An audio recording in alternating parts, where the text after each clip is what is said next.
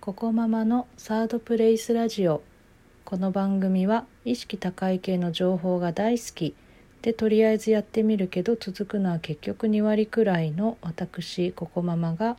毎日忙しいママやパパの居心地の良い場所。いわゆるサードプレイスとなることを目指してお送りする番組です。はい。今日はですねえー、少し前に流行ったドラマのタイトルのようで恐縮ですけれどもえー、逃げるは大いに役に立つというテーマでお送りいたします。はい、どういうことかと言いますと、えー、自分が輝けないなと思う場所からは逃げるっていうことが大事だよなと、えー、最近思いますのでこれについてお話ししたいと思います。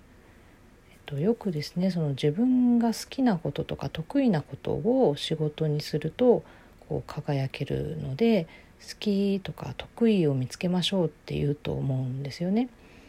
でこれと同じくらいにあの私が大事だなと思っているのが、えー、自分が輝けない場所からは逃げましょうっていうことなんですよね。自分が輝けない場所っていうのはもう自分が乗るべき土俵じゃないと思ってるんですよ。で今回私はそれを実践しました。えっと、第2子の育休復帰にあたりましてあの配属先をこの観点から選んだんですね。えっと、私が選んだチームを、まあ、便宜上 A チームと呼びますけれども、えっと、この A チームを選んだのは、まあ、ここがその自分の好きとか得意が活かせるからっていうふうに選んだんじゃなくてですね、まあ、どう考えても自分が輝けないだろうなという B チームがありましてそこに配属されたくなくて A チームを選んだんですね。うん、なので、まあ、突き詰めればあの B チーム以外だったらまあどのチームでも良かったというか、まあ、その中でもまあ A チームがまあ割と自分、まあ、興味はあるかなっていうことで A チームを選んだということなんですね。でじゃあなんでこの B チームで自分は輝けないと思ったかなんですけどもこのチームはあの非常に専門性の高いチームでしてかなりの、ね、経験値とか勉強量の積み重ね、え、がないとこう太刀打ちできないですねっていう、まあ、花形のチームなんです。で私あの2人子供を産んでいて2歳差なのでであのそれぞれ1年と半年、えー、育休を取ってるんですよね。なので、まあ、自分としてはここ3年とか4年の間で、えー、かなりお休みをもらっているので、まあ、ブランクを感じていますと。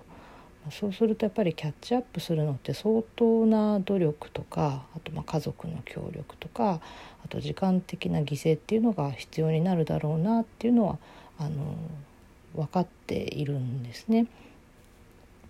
で、まあ、翻って、えー、今回選んだ A チームですけどもこっちに関しては、まあ、そこまでの専門性は求められない、えー、基礎的なビジネススキルさえあればなんとかなるっていうチームなんですね。うん、でまあ、もちろんねあの理想的なのはこの A チームこそ、まあ、自分が輝ける場所だっっていう状態、まあ、得意なことを活かせる場所なんだ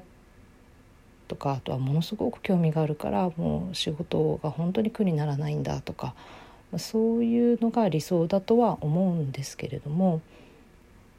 まああのそういう状態になるって、まあ、なかなか簡単じゃないし